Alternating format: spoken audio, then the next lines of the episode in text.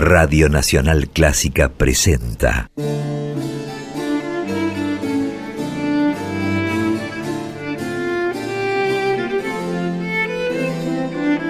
Clásica en La.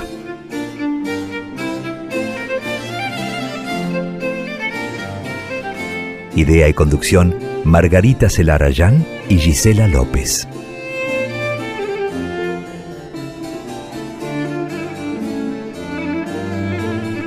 Hola, ¿cómo están? Comenzamos Clásica en La, este espacio que cada jueves dedicamos a las actividades, trayectorias, historias de compositoras y de directoras de todos los tiempos. Seguimos durante el verano de este nuevo año compartiendo programas grabados desde casa. Yo soy Margarita Celarayán y saludo a mi compañera, mi socia, coequiper Gisela López. ¿Cómo está Gise? Marga, buenas tardes para vos, para todos. En este 2021 estamos compartiendo con ustedes, como saben, esta cosecha propia de programas del año 2020, hechos en Clásica La, aquí en la 96.7, aquellos que salieron al aire y que de forma muy particular, muy personal, quisimos eh, elegir y proponérselos a ustedes para seguir compartiendo este espacio, vital, por cierto, y muy necesario por el momento donde eh, tenemos este foco importantísimo en la perspectiva de género en la música clásica, donde hablamos de trayectorias, donde hablamos de aquellas directoras y aquellas compositoras de hoy y también las del pasado, Margarita. Sí, esa es la idea desde que comenzamos con este programa de en marzo de 2020, visibilizar, poner en relieve la tarea, la actividad de compositoras y de directoras, en algunos casos relatando sus historias, en otros casos conversando con algunas de las que hoy están en actividad, compartiendo también actividades como congresos, concursos, simposios, iniciativas que tienen tienen que ver con justamente la visibilización de la actividad de las mujeres en el ámbito de la música clásica. Así que todo eso estuvimos haciendo y vamos a seguir haciendo también en este nuevo año aquí en Clásica en la. Entonces la continuidad está dada con estos programas que les proponemos a ustedes volver a escuchar donde tendremos estas dos horas de palabras, pero de muchísima música clásica donde las mujeres son las grandes protagonistas. Y comenzamos, como siempre, con alguna historia de una compositora del pasado.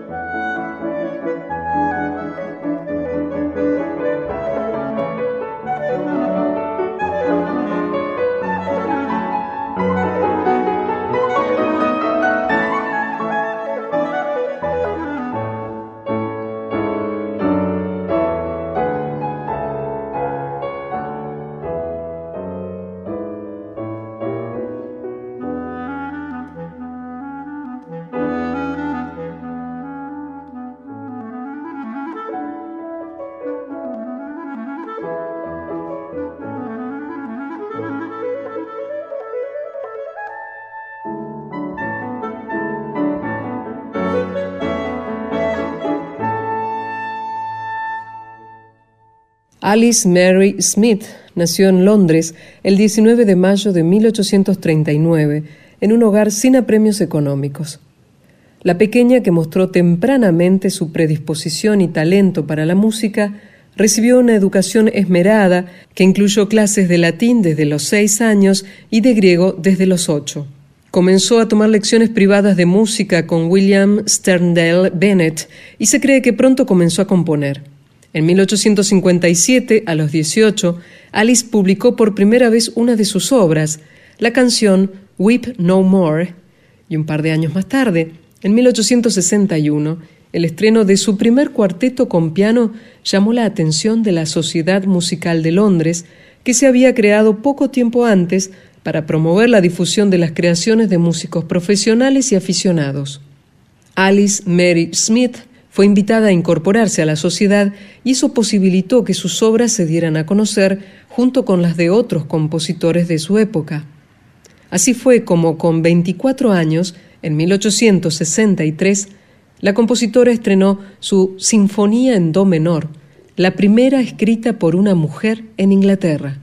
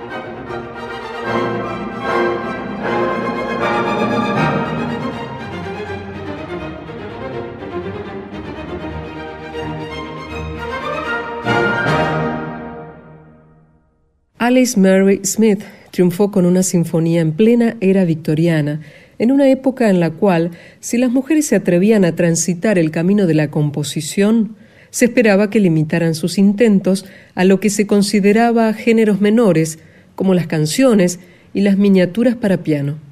Las sinfonías, las cantatas, las óperas y los oratorios eran obras de largo aliento, consideradas dominio masculino y por ende fuera del alcance de las capacidades de las mujeres. Smith saltó por encima de esos prejuicios y creencias cuando, después del exitoso estreno de su primera sinfonía, continuó creando obras orquestales y completó una opereta.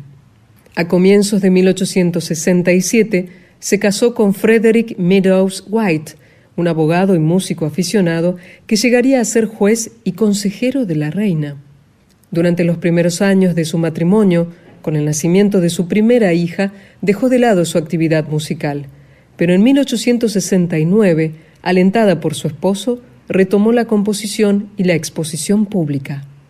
Varias de sus creaciones, como su sonata para clarinete y piano, se presentaron en la New Philharmonic Society entre 1870 y 1872.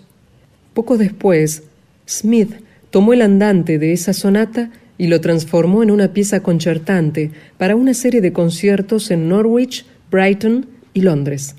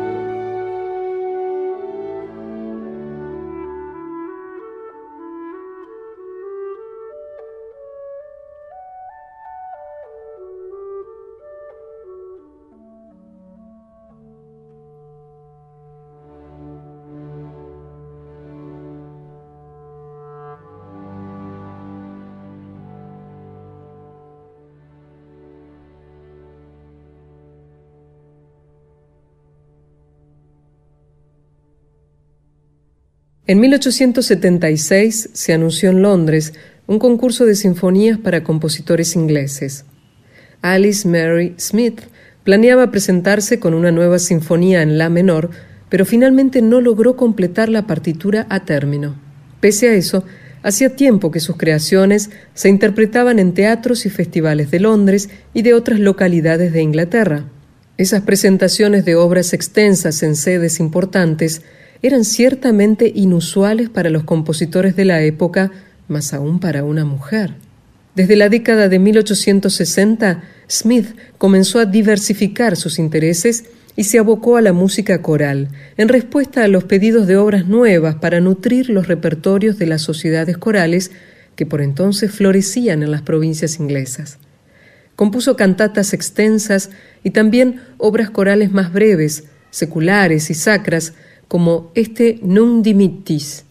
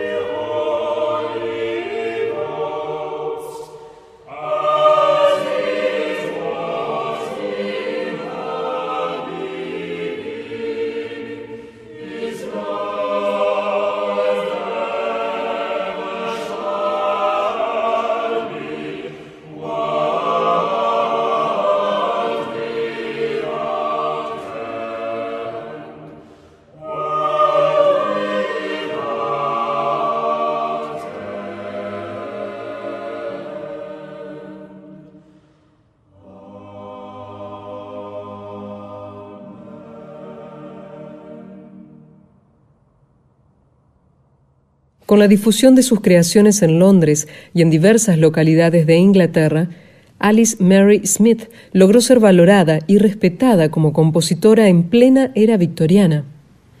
En 1883 fue elegida miembro honorario de la Academia Real de Música, un reconocimiento que solo recibían los músicos de trayectoria y prestigio. Sin embargo, junto con el éxito llegaron también los problemas de salud que comenzaron a afectarla crecientemente. Abatida por la fiebre tifoidea, falleció en Londres el 4 de diciembre de 1884 a los 45 años.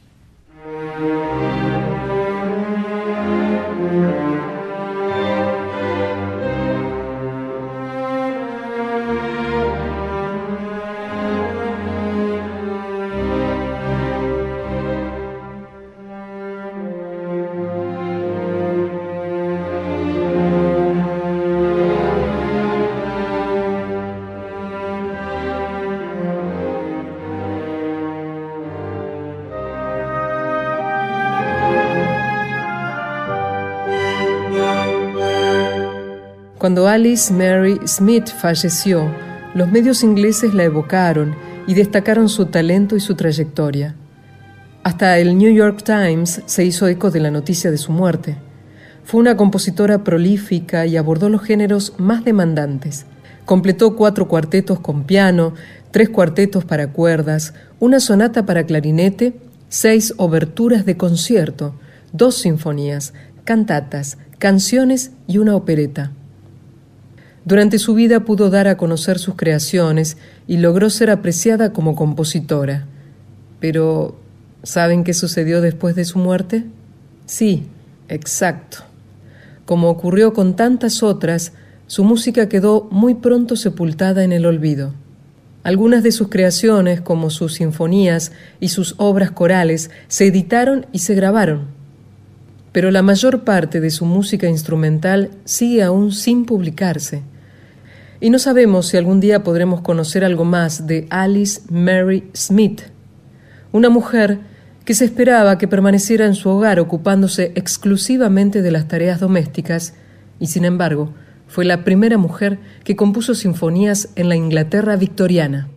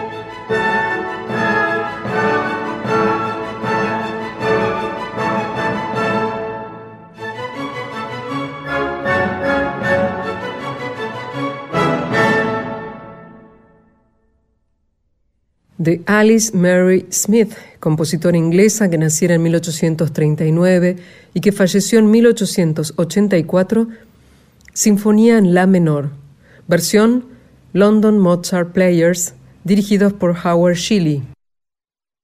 Y antes compartimos también de Alice Mary Smith, tercer movimiento de la sonata para clarinete y piano, versión en clarinete Luigi Magistrelli, en piano Claudia Bracco.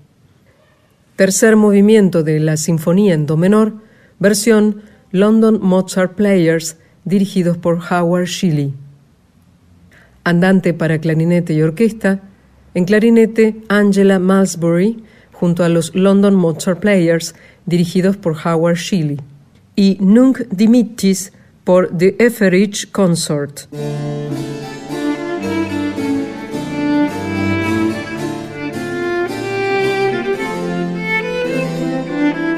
Verano 2021 y estamos con Clásica en La, con estos programas ya emitidos de nuestra cosecha 2020 para disfrutar con vos este tiempo estival en Nacional Clásica la 96.7. Mi nombre es Gisela López y con Margarita Celarayán nos propusimos elegir aquellos contenidos que nos parecieron que quedaron muy bien al aire y que también tuvieron gran aceptación por parte de ustedes a través de las redes sociales. Y ahí ya recuerdo, por si aquellos, aquellas que todavía no saben que pueden seguirnos, allí estamos en Twitter, en Facebook y también en Instagram, arroba en la clásica en Facebook, en Twitter y en Instagram. Y sabiendo que, pese a que estamos eh, en este periodo de verano, vamos a tratar de encontrar aquellos eventos, conciertos y algunas cuestiones que también pueden ser que ocurren a través de lo virtual, que se ha desarrollado en gran forma y vino para quedarse, eh, también que ocurren en todo el mundo, vamos a tratar de reflejarlo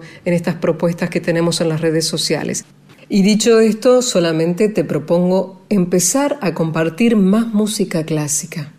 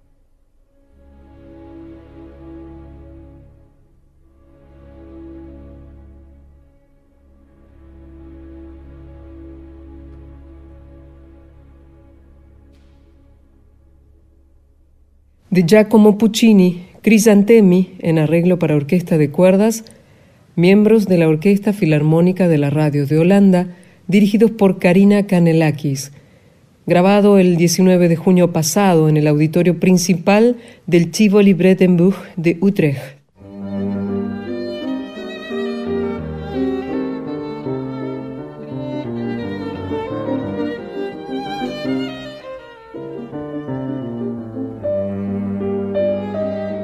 En Clásica en La tratamos en la medida de lo posible, cuando podemos, de ir y venir en el tiempo.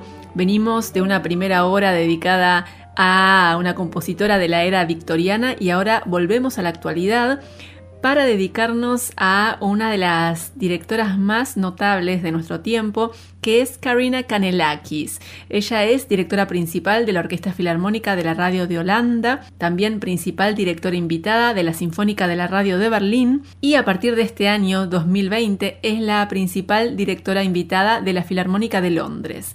Les contamos que Karina Kanelakis nació en Nueva York en 1981, es de origen griego, como lo indica su apellido, y ella empezó su actividad musical como violinista. Fue solista, también colaboró en ensambles de cámara y también integró orquestas como la Sinfónica de Chicago. Pero en el año 2013 empezó a inclinarse hacia el terreno de la dirección orquestal y muy pronto logró reconocimiento porque en 2016 empezó a llamar la atención a nivel internacional cuando ganó el premio Sir Georg Scholti, que es un premio que otorga la Fundación Sir Georg Scholti a jóvenes directores en ascenso, que se encuentran comenzando una actividad profesional que se supone muy promisoria. Y desde entonces Karina Kanelakis trabajó con grandes orquestas. Por ejemplo, en la temporada pasada, 2019-2020, dirigió por primera vez orquestas como la de Filadelfia, la Sinfónica de Londres, la Filarmónica de Múnich. Trabajó en los últimos años con grandes orquestas en Europa y en Estados Unidos. También dirige óperas con bastante frecuencia, sobre todo en Zúrich y ha tenido muchísima exposición en ese evento emblemático en Inglaterra que es la noche de apertura de los BBC Proms. Recordemos que los BBC Proms son un festival muy tradicional y muy masivo en Inglaterra que se realiza cada verano allí en Londres y que tiene una gran difusión porque se transmite por radio y televisión a través de la BBC. Les decía que Karina Kanelakis es actualmente la directora principal de la Orquesta Filarmónica de la Radio de Holanda y hace muy poco con esa misma orquesta ella retomó su actividad después de las cancelaciones de conciertos que se produjeron a raíz de la pandemia en diferentes partes del mundo. Ya escuchamos hace unos instantes un registro tomado hace muy poco, el 19 de junio, en el auditorio principal del Tivoli Bredenburg, que es un complejo de salas de concierto muy moderno en Utrecht. Y ahora volvemos a esa misma presentación del 19 de junio pasado a cargo de miembros de la Orquesta Filarmónica de la Radio de Holanda con la dirección de Karina Kanelakis. Y vamos a escuchar el idilio de Sigfrido de Richard Wagner.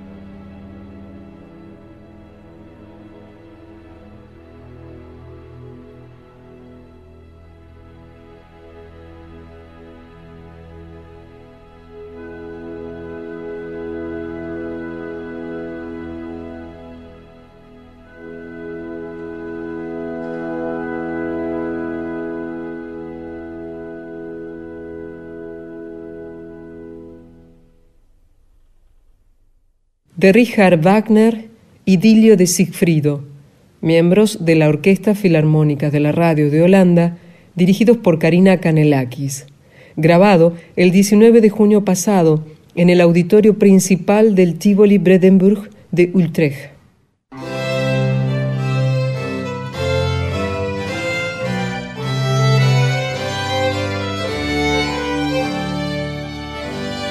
Seguimos en Clásica en La y nos quedamos en el siglo XXI para compartir música de una compositora de nuestro tiempo. Ella es Lera Auerbach, es, además de compositora pianista, nació en 1973 y empezó a componer desde muy chica. A los 12 años completó su primera ópera, pero su actividad profesional comenzó en realidad como pianista y en 1991, durante una gira de conciertos que realizó por Estados Unidos, decidió quedarse allí y no volver a su país. Esto fue poco antes de la disolución de la Unión Soviética. Lera Auerbach adoptó la ciudadanía estadounidense y estudió en la Juilliard School, también tomó cursos de literatura en la Universidad de Columbia y también se formó en el Conservatorio de Hanover. En Estados Unidos comenzó a difundir sus creaciones al tiempo que también continuaba con su actividad como pianista. En la producción de Lara Auerbach se cuentan más de 100 obras y entre esas obras hay música orquestal, óperas, música para ballet, piezas de cámara, piezas para piano, también obras corales, Además de componer, es una apasionada de la literatura y publicó varios libros de poesía.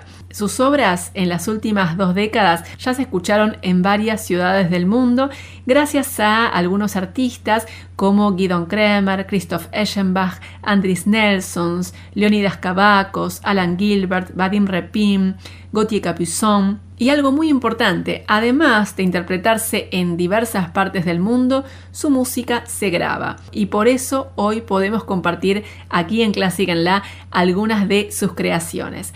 Vamos a empezar con una obra muy reciente que tuvo su estreno el año pasado, en 2019. Se llama Eve's Lament, el lamento de Eva, y Lera Auerbach la escribió para el debut de Marin Alsop como directora titular de la Orquesta Sinfónica de la Radio de Viena. Pero vamos a escuchar esta obra, Yves Lament, en un registro dirigido por la directora a la cual nos referimos hace unos instantes. Vamos a conectar de esta manera a estas dos mujeres que son las protagonistas de la segunda hora de hoy de Clásica en La.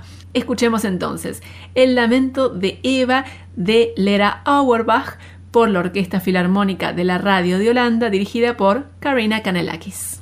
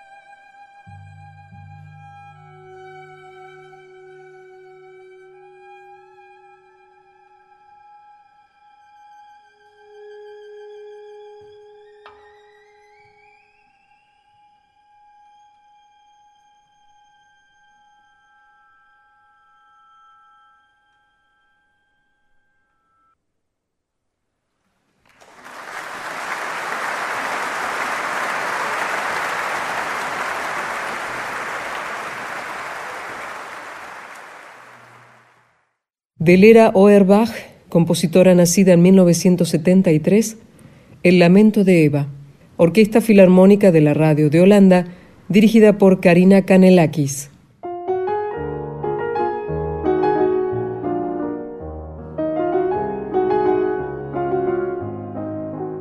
Recién escuchábamos una obra reciente de Lera Auerbach que se estrenó el año pasado, 2019, y ahora vamos a retroceder 20 años para compartir una obra que compuso en 1999. Ella tiene varios ciclos de preludios que están basados en Bach y en Shostakovich, y uno de ellos es un ciclo de 24 preludios para violín y piano que escribió en 1999 cuando tenía 25 o 26 años. Vamos a compartir entonces en el final de Clásica en La del día de hoy el preludio para violín y piano opus 46 número 24 de Lera Auerbach, esta compositora nacida en 1973 en Rusia y nacionalizada estadounidense. La versión que vamos a escuchar es de Vadim Glusman en violín y Angela Joffe en piano.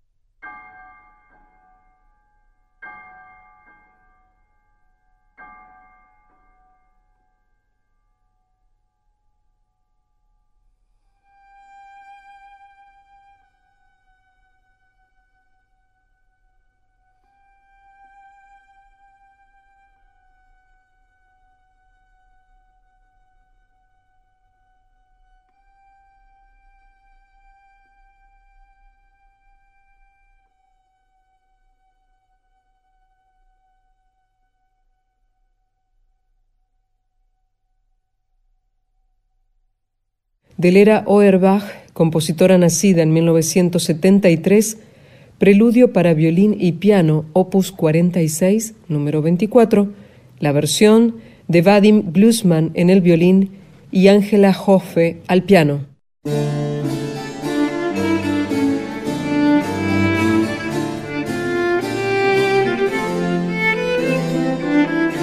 Final de una nueva emisión de Clásica en la en modo verano en estos programas que estamos volviendo a compartir con ustedes. Son programas del año 2020 que elegimos porque en su momento nos gustó mucho hacerlos y porque también sabemos que ustedes los disfrutaron, porque así nos lo hicieron saber a través de las redes sociales, así que estamos contentas de poder volver a compartirlos con ustedes, ¿no, Gise? Tal cual, Margarita, y volveremos así en todo este verano para disfrutar cada una de estas emisiones de la cosecha 2020 en este verano 2021. Recordar, y tener presente también que este programa es gracias a los editores y compaginadores Diego Rosato, Ignacio Guglielmi, que trabajaron en el año pasado, en 2020, pero también aquellos que hoy están haciendo esta edición, nuestros compañeros operadores y editores en este momento, en el verano de 2021. Y claro, aquellos que emiten, que ponen al aire el programa, a las y los operadores de control central de Radio Nacional Buenos Aires, y cada jueves de 18 a 20 entonces Esperemos que vos te integres a nosotros, que nos escuches, que quizás nos escuches por primera vez en este verano 2021 y volveremos pronto, pronto con más programas, con nuevas emisiones, con más posibilidades de ofrecerte música clásica con perspectiva de género. Mi nombre es Gisela López, que estemos bien.